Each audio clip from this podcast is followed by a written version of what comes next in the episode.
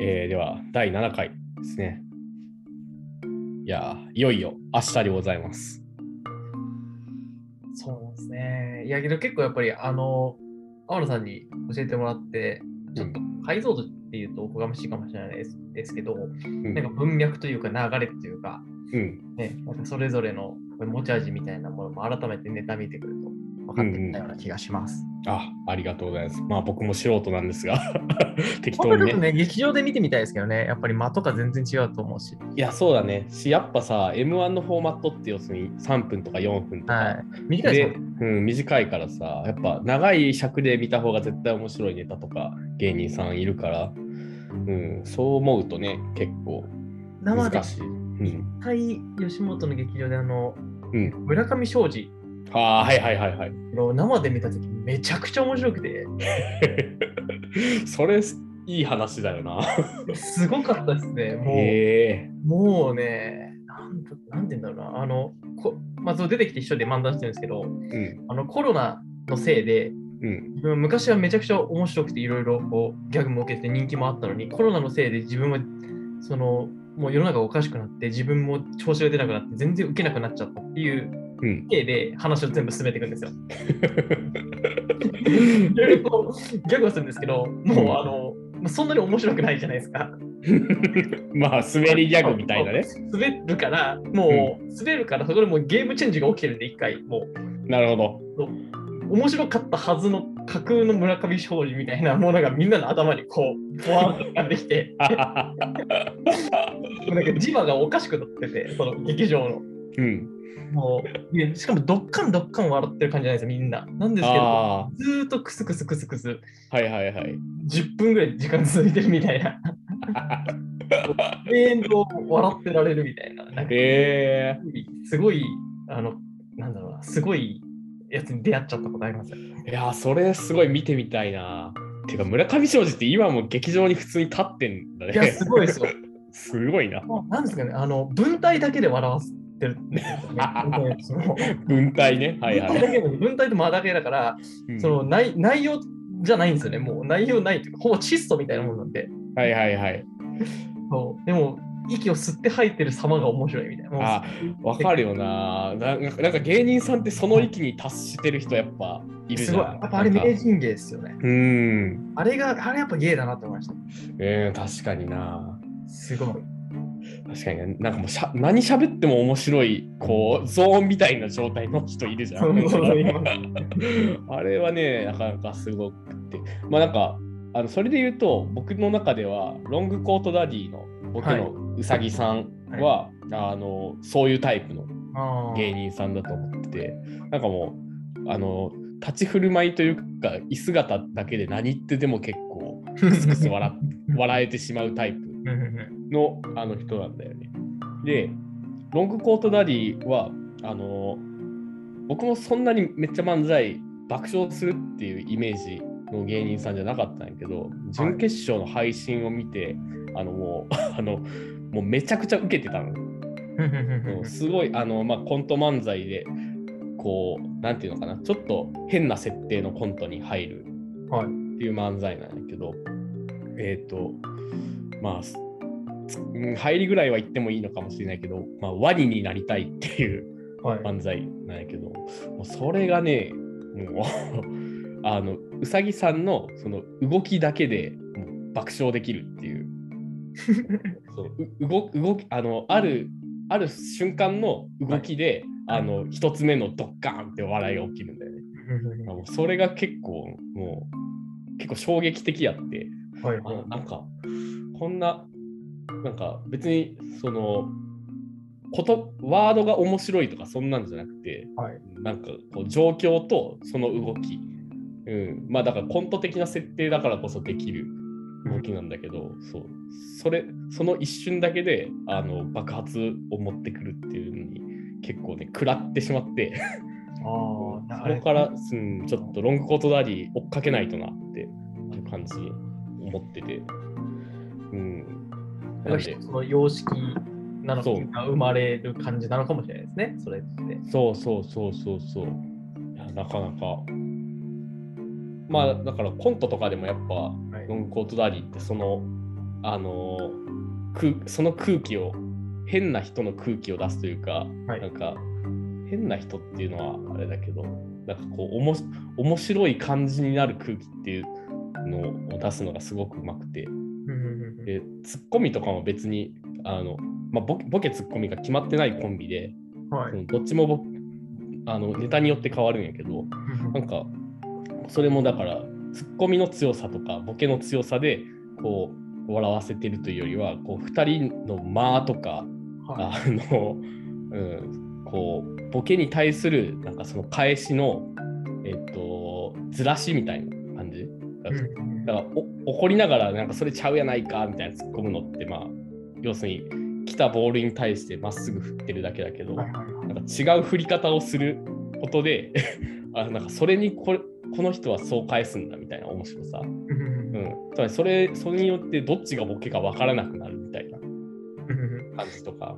なんかそういう笑い飯の感じとはまたちょっと違う。笑い飯の感じとは違う。笑い飯はやっぱ明確にボケツッコミを1回ごとにシフトしてああ、なるほど。もっと違う。もっとそう。こうん曖昧というか。もっと曖昧、うん。ああ、なるほど。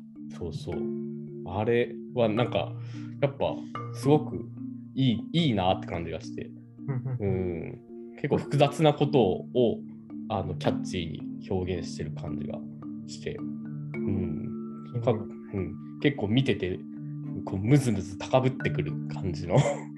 うん、だからあのめっちゃ爆笑するというよりはこうずっとなんかこういいなって思うっていう感じ、うん、が好きなんだけどまあただ準決勝は本当に爆発してたんですよ。だからこの形式で爆発させるっていうのがすごいなというところであの、まあ、ロングコートダディはあの3位以内に入ってほしいというところで入れてるんですよね、僕の予想。あちょっと言ってなかったですけど、今回も M1 回でございます。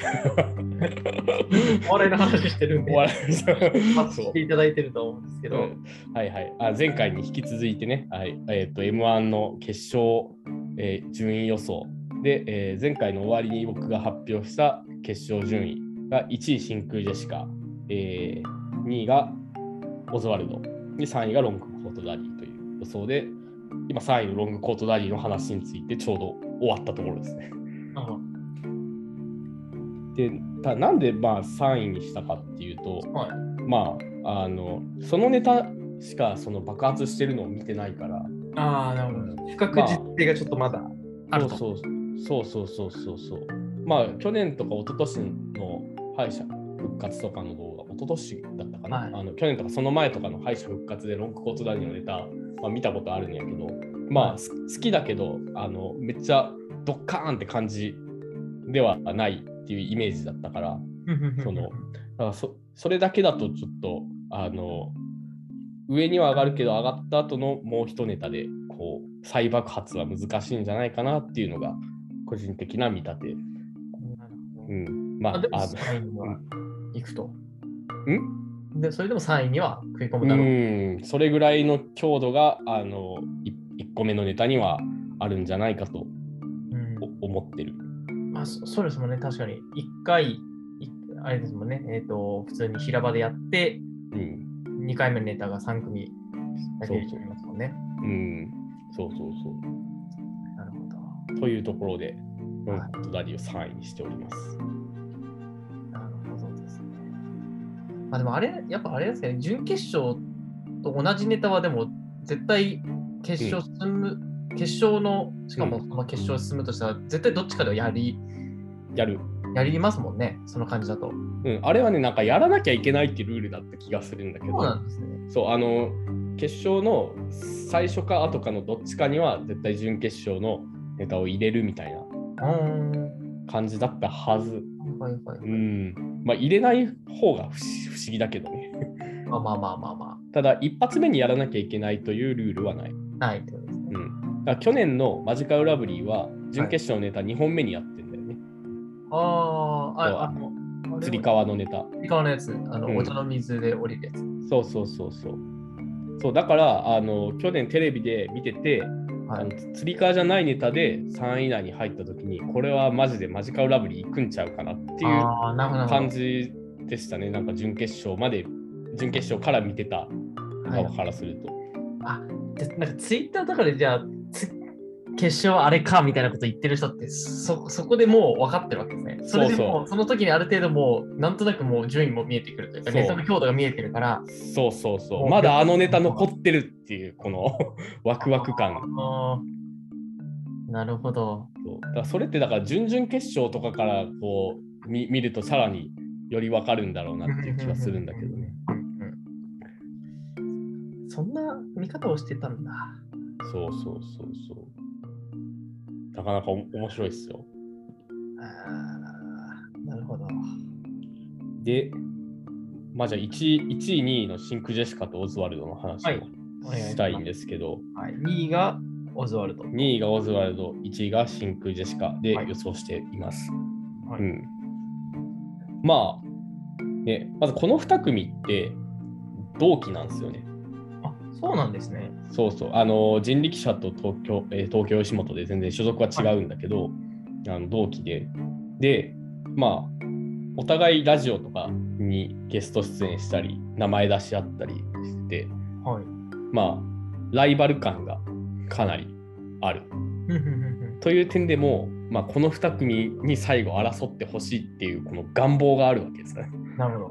うん、こう、まあ、まあ、お互いがお互いのラジオのことを悪いラジオだってこう言い合ってるっていう、まあ、そういうノリがあるわけね。うん、でだからこうもうじゃあ M1 の決勝での順位でどっちが悪いかあの白黒はっきりさせようやみたいなはいことをあのオズワルドの伊藤が言ってラジオでね。はい。でシンク・ジェシカの川北が、うん、だからもうそういうことを言ってくるのが悪いラジオなんだよなみたいな。なんかそこそういうことをまたラジオで言ってみたいな。そういうプロレスをずっとやってるっていう。そうそういうなんかあの文脈もありでこう見るとあのだからお笑いファンはもうすごいニヤニヤしながら待ち望んでるんですよねそういう絡みをね。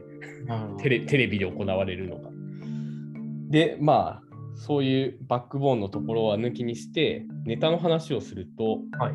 まあでもオズワルドはもう特に言うことないというかあの強いネタ何本もあるはずなんで。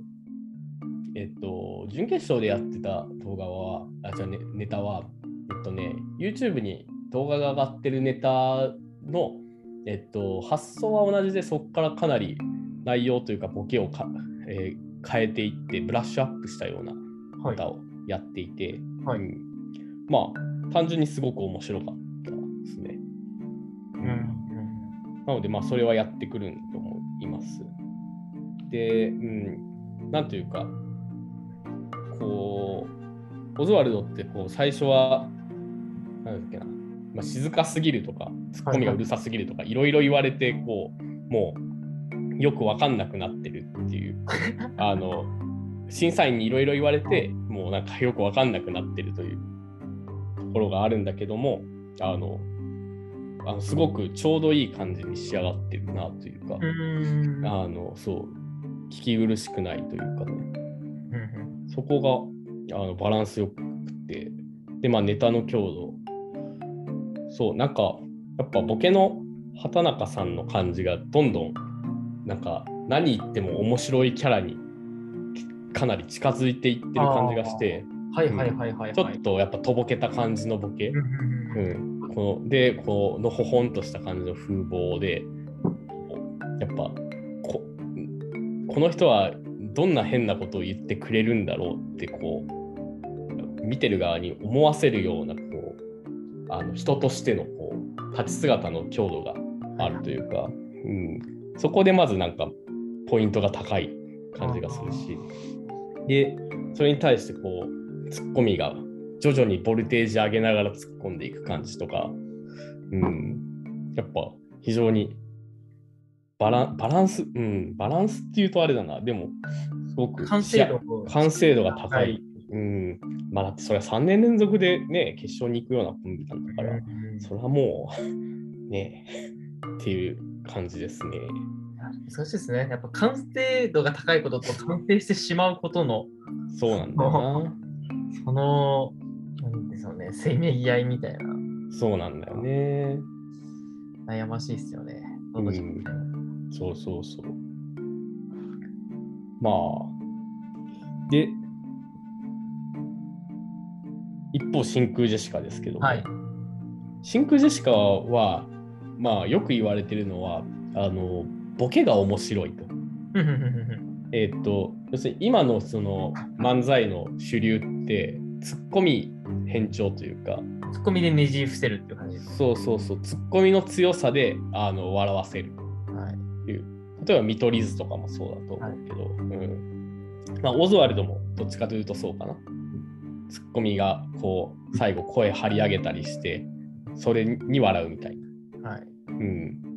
があるんだけど真空ジェシカってまずボケの一個一個の強度がすごく高いと。はいはいはい。うん、強度が高いっていうか、まあ、ハイコンテクストなボケが多いんだけど、うん。で、これはね、えっと、令和ロマンっていうコンビががあの準決勝のレポートをしてるはい YouTube の動画があって、まあ、それの受け売りなんやけど、えっと、あの最近のトレンドとしては、要するに、すごく当たり前のボケにして、な何を何をもんないこと言うてんねんみたいなそういいうツッコミが結構一周回ってきてこう割とトレンドになってる、うん。うん、普通に変なこと言って普通に突っ込む っていうのがまあ普通に面白くなってるっていう。っていうかおもし普通に面白くなってるっていうかそれでお客さんが笑ってるっていう結構状況があるらしいのとあるいはえっとだからそういう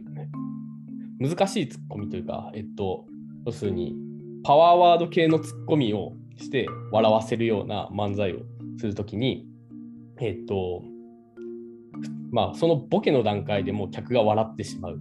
っていうことが起きちゃってそのツツッコミでドーンって爆発する前にもう笑っちゃってるみたいな状況が、えっと、起きてるらしいんだけども。なるほど。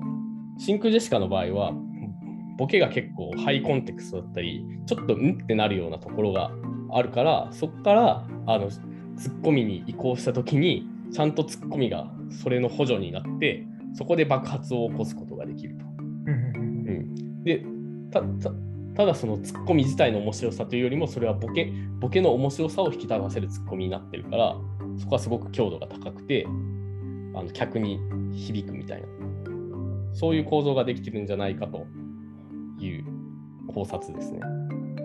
うん、今トトレンドそうなってるんですか？今。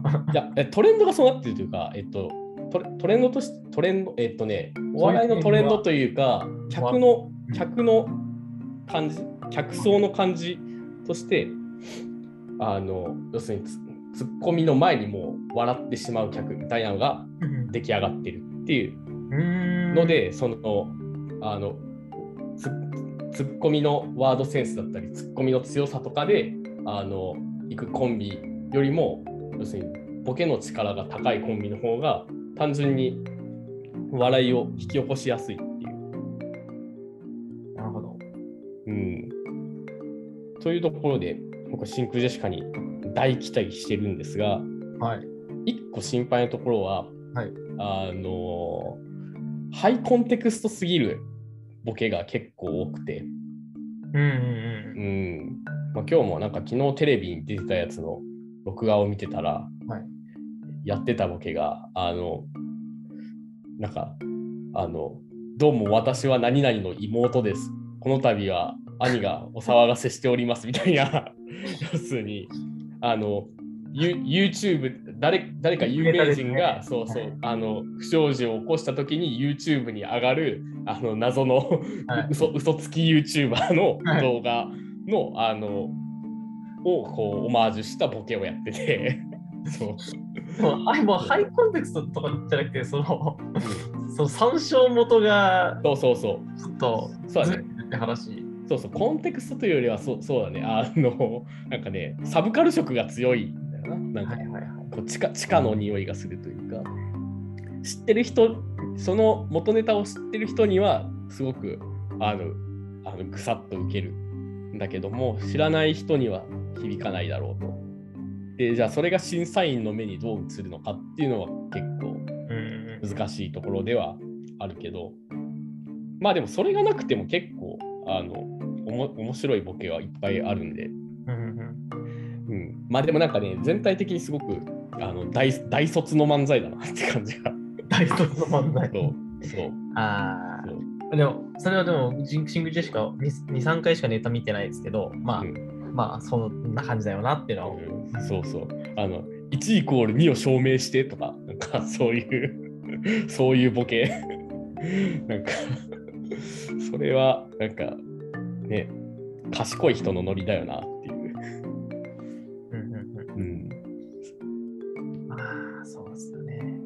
まあでも、あの、僕の今一番推してるコンビの。真空ジェシカなので、はい、あの真空ジェシカにぜひ優勝してほしい。なるほど。うん、売れてほしいですねそう。でも売れないでほしいっていう気持ちもある。メジャーデビューしたら嫌だってやつですね。そう。だから、あの、売れる前にラジオのグッズを先に買ってしまったね。これから売れるだろうから。だってさ、そのさ、ラジオのグッズもさ、キャップがあるんだけど、グッズでね。はい。キャップに真空ジェシカっていうコンビ名が文字化けした状態の文字が書いてあるね。はいはいはい。なんかもうそのちょっとこう、ねはいそっち系の。そう。やっぱねネ、ネットミームが好きな人は真空ジェシカが好きはい。はい。という。うん。いや、でも、でも面白いけどな。やっぱトレジャーハンターをやってみたいに対して、トレジャーやってみよっかとか、やっぱ、なんか、あで、その、そのさボケだけだとそんな面白くないと思うんだけど、ななんだろうな、あの嫌な感じがすごく、嫌な人の感じが、嫌な感じありますこう、すごく出せてるのがすごいというだそれってなんか僕お笑いの面白いなと思うところで、あの台本だけでは面白さが再現できなくてうん。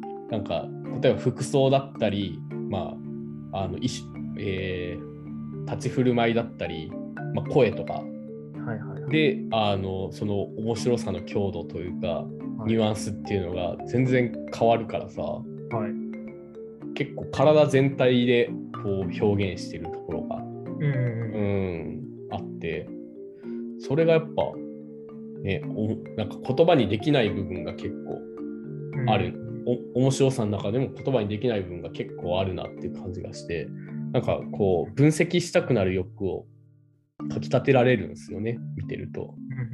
このこれ、この人たちってなんで面白いんだろうとか、このボケってなんで面白いんだろうとか、うん、そういう、まあ別に実際分析してるわけではないんだけど、なんか、考えたくなる。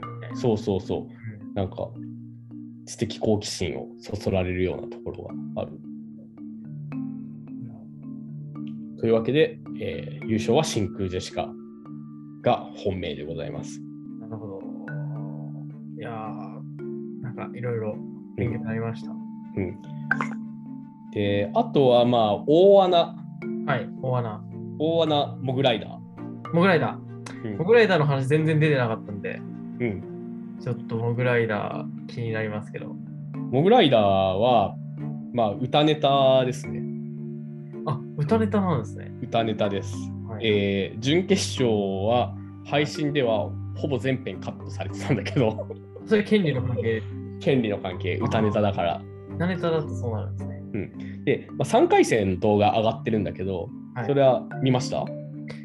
3回戦は、3回戦見たいや、僕見てない気がしますね。あ、見てない。あ3回戦のネタがどんなネタかというと、はいまあ、上がってるからネタバレしていいと思うんだけど、えっと、えっと、玉置浩二はあの元気がなさそうだと。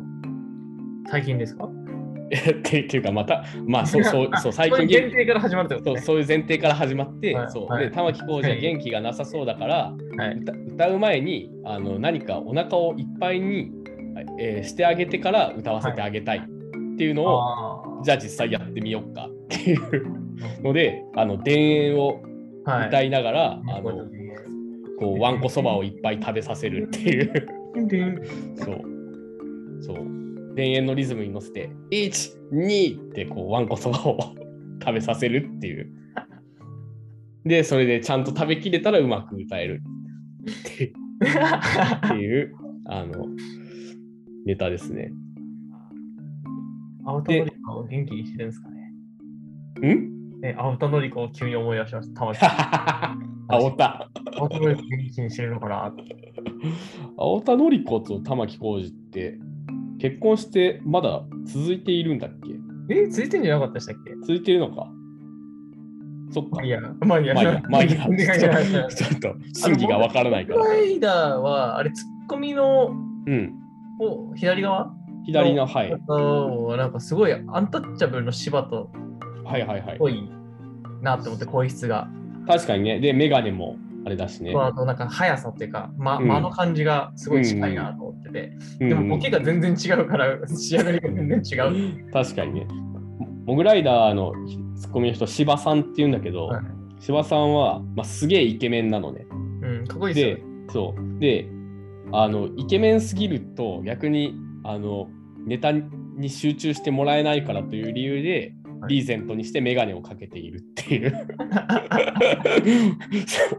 面白いね。こう、イイケメン要素をなるべく取り除こうとしてるっていうのが。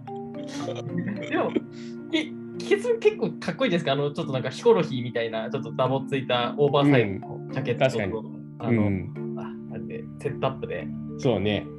そう、なんかあれはあれ、ちょっと、ね、古古めかしいですけど、その、うん。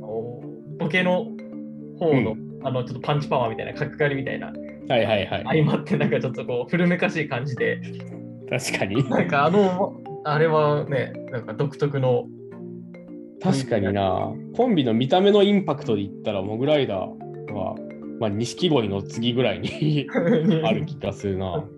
ちょっとレレトロというか、うんうんうん。ね、あのリバイバル感ありますよね。そうね。服装もなんか全然、なんか噛み合ってない感じするもんね。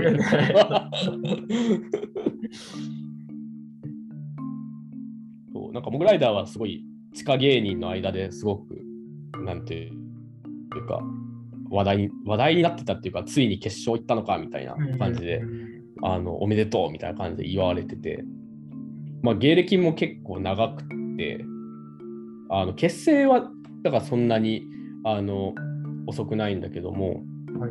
あの芝さんの方とかは東京 NSC9 期であのストレートで言ったら多分芸歴17年目とかそれぐらいなのかな、うん、なので結構もうね早く売れないとっていう感じもあるんだろうなっていう気がしますね。あと、そうですね。だから、モグライダーはね、あの、売れると思うんですよね。なんかうん、見た目の引きが強いし、ネタもなんかすごいキャッチーなので、こ声がね、いい、いいなというか、特に柴さんの声いいなと思うから、うんうんうん、で、でもいいんじゃないかなと思いますけどね。そうね。も結構、モグライダーが優勝するんじゃないかって予想してる人も多いですね。うん実実際、準決勝爆発的に受けてたらしいんで。うんうんうんうんあとは、もう一個大穴枠、桃。うん。桃。うん。桃が。桃がミルクボーイ的な立ち位置で爆発する可能性は大いにありますね。なるほど。うん。やっぱ、まあ、桃はかなりワードセンス型の、はい。うん、あれなので。うん。まあ、で、どんどん、どんどん、こう、後半に行くにつ従って、ボルテージが上がっていって、こう、はいどんどん拍手笑いが起きるっていうようなタイプタイプの漫才なので、うそうですね。ん、1本目の爆発力はかなり期待される。さあ2本目同じシステムでそのままいけるのかという不安はありますけども、でもまあミルクボーイの前例があるんで、もうウィニングランみたいな感じで逃げ切る可能性もありますね。はいはい桃が上位に行った場合は。そうですね。もう、そう確かにな。あの、僕は3回戦動画見ましたけど、うん。あれですよね、こう、割とこう、教科書的っていうと、失礼な言い方になっちゃうかもしれないですけど、こう分かりやすく抑揚つけてるそうね。感じで、うん。ボルテージをこう上げてっていうような感じの方でしたよね。そう。非常にリズミカルですよね。なんていうか。あのずれてるかの下りとか、すごいもう完成されてるもんね。なんかなんか練習、うんすごい練習、練習の跡が見えるああ、確かに。だなと思って。ああ、それはどう？ポイントは下がる？いや、ななんていうんですかね。いや、これは面白いと思うんですけど、なんかやっぱうん練習の跡が見えるなって思うと、やっぱりこう、やっぱりそうそういうものとして見ちゃうという。ああ、まずちょっと村上庄司とは違うんですよね、そこは。難しいよな。観客として見たとき。だ僕僕は別に漫才できないから、うん。そんなことは言えないんですけど、うんあやっぱそこは、なんか、んできれば見たくないなってうん。はいはいはいは思いますね、僕は。い。難しいよな、その練習した感をどれだけ消すかとかさ。例えばインディアンスとかって結構アドリブっぽいくだりがあるけど、あれも全部普通に台本の中にはい。あるような。いや、そうそう、ね、練習してるうん感じが、結構、なんやっぱ3、4年前とかのうんやつ見ると、なんか思うとこありますけど、最近はあんまそういうのを感じなくなってきた感じありますけどね。うん。確かにね。うん。いや、どっちがいいんだろうな。でもやっぱ、うーん、練習しました感が出すぎると良くないんだろでもなんかやっぱ若い、若い、若い漫才、うな。うん。若いなって、若いユニットというか、うんだなって、やっぱパッと見思なるほどうんだよね。僕なるほど。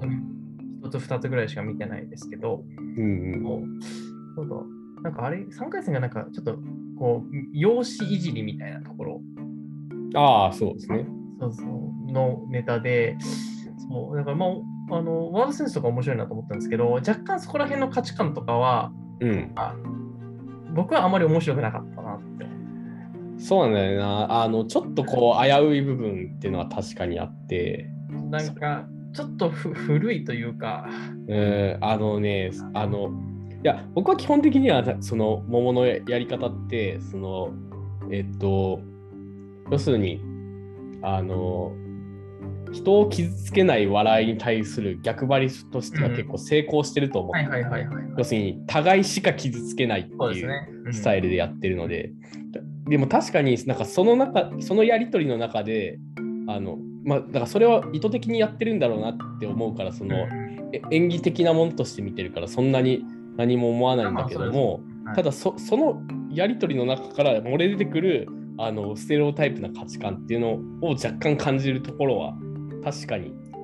あるな。なんかえっとね3回戦のネタの動画でいくとあのお前満員電車ラッキーやと思ってるやろっていうくだりあそう。とかそう。あそれすごい冷めちゃって、あそこはやっぱちょっと引いちゃうライン、ちょっと僕超えてるなって思って、そう。そうね、あそこは。う。ん、それは違うだろうって、ちょっとふって冷静になっちゃった。うん、そうそう。そこ、そこはなんか超えちゃいけないラインだよなみたいなのはね、思ったけど、でも、準決勝はそんなんなかったかな、多分準決勝のネタは。ネタの内容にもよると思うんですよ。僕がたまたま見たのがそれだけだ。そうだったっていうのがあって。あまあでも、基本あのパターンですね。もう何々顔のパターンしかないんで。何々顔だけで決勝まで登ってきたコンビやね。いや、でもそれでね、あの、うんやっぱ勢い勢いはすごい感じましたよね。うん、なんかあ油乗ってるというか、なんか鮮度がいい感じがすごいうん、うん、してて、うんうん面白かったですよ。そうそう。で、やっぱこう、ちょっとその、こうす、なんだろうな、その都市開発顔とか、あの、そう。よで、都市開発顔だけじゃなくて、その後のお前みたいなやつが、あの、イオン、公園を潰してイオンを作るんだっていうのとか、やっぱディテールが面白いっていう、うん、そこの強さだと思うんだよね。うん実際都市開発、あんまディベロッパー側ではないと思うんですよね。そうそうそう実際は。実際はね、そうそうそう。ただまあなんかね、あれはこう、綺麗にできてるなって感じがするよね。もうは、まず名前がさ、守ると攻めるなのがよくてさ、うん。で、まあ、攻めるは絶対ゲあの芸名だってわかる。はい。あの守るに合わせてんのかなって 思うじゃん。はい。でも、守るの方も芸名で、はい。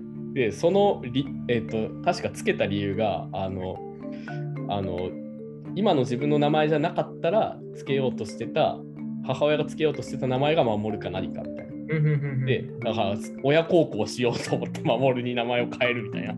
よくわかよくわからない解明をして。で、それに合わそうそうでそれに合わせて攻めるが攻めるに解明するっていう。そうこの名前の通り、やっぱすごくコンセプチュアルというか、すごくこう、ロジックの上でやっぱりやってるというか、そうね。アイデンティそれでアイデンティファイしてる感じですよね。そうやんな。なってすごい思いましたね。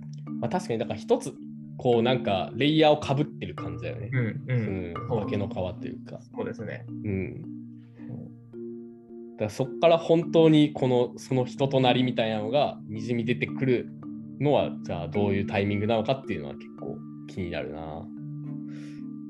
うん。だから、うん。でもだからこういうタイプはもう今年取らないと結構来年しんどいよね、多分ね。同じ同じスタイルでは多分普通にはできないだろうからさ。確かにそそれを考えると。うん。大変ですね。大変ですねって言ったらあれだけど。そうだね。あと、そうだ、話してないところでいくと、ユニバースとかね。はい。ユニバースもね、まあ、やっぱ男女コンビで、で、やっぱ準決勝はバカ受けしてたんですよ。ただ、準決勝ネタがね、結構かなり下ネタありの構成で、うん。うんまあ、要するにコンビ間でのそのあの性的干渉についてこう言及していると。はいはいはい。うん。それがお茶の間的にはどうなんだいっていうのはかなり気になる部分があって、こう、1本目であのネタをやるのかどうかっていうのは割と注目。あでも単純にやっぱその、うん、えっとね、ネタのそのロロジック、ロジックっていうのは変だな、えっと、プロットはい。と。しては非常に綺麗で、うん、あの回回収がうまくいってるという。うん、で、やっぱツッコミの川瀬名人のこの、こう、切れ切れながら、こう、地団駄踏みながら突っ込むような感じとかも、かなりあのハマってて、非常に面白かった。うん、多分2017、18の時よりは全然しあの進化してる。うん。そもそも、えっと、前はコント漫才だったんだけども、はいはいはい。今年はもうしゃべくりなんで、うんコントの設定に入らずに2人でこう、あのずっと喋ってるっていう設定なんで、なるほど。結構見応えあるんじゃないかと思いますね。くじ運ですか？あとは苦順、これね、誰がトップに来てもしんどいよね。しんどいですよね。これは。しんどいよな。うん。いっそもうランジャタイがトップに来たらいいんじゃないかっていうぐらい かき回してほしいな。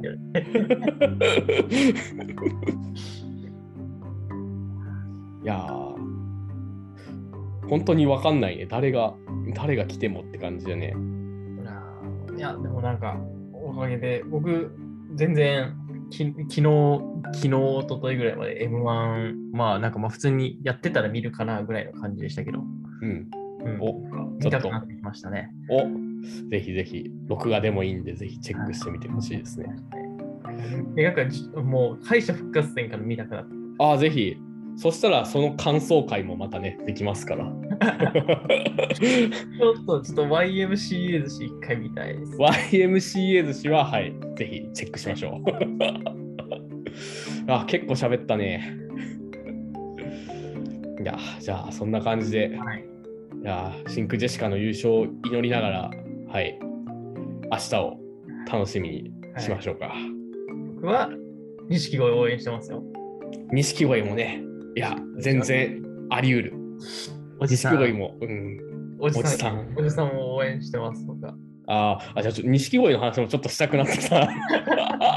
あの去年と結構違って、やっぱり、は去年はかなり一発ギャグ構成だったじゃん。はい、そうですね。そうそれが結構変わってて、あのギャグギャグ一辺倒ではない感じの、いやもっとこう、技技術的な部分の深まりが見えるというところで、うん、で実際やっぱバカ受けしてたんで、うん、なんかもうあの長谷川さんが叩かれてるだけで面白くなってくるんだよね。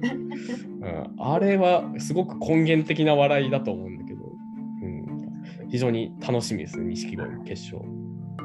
楽しみにしてます。うん。まあ、ぶっちゃけ準決勝からもう決勝上がったら、あとは運ゲーな感じもするんだけど、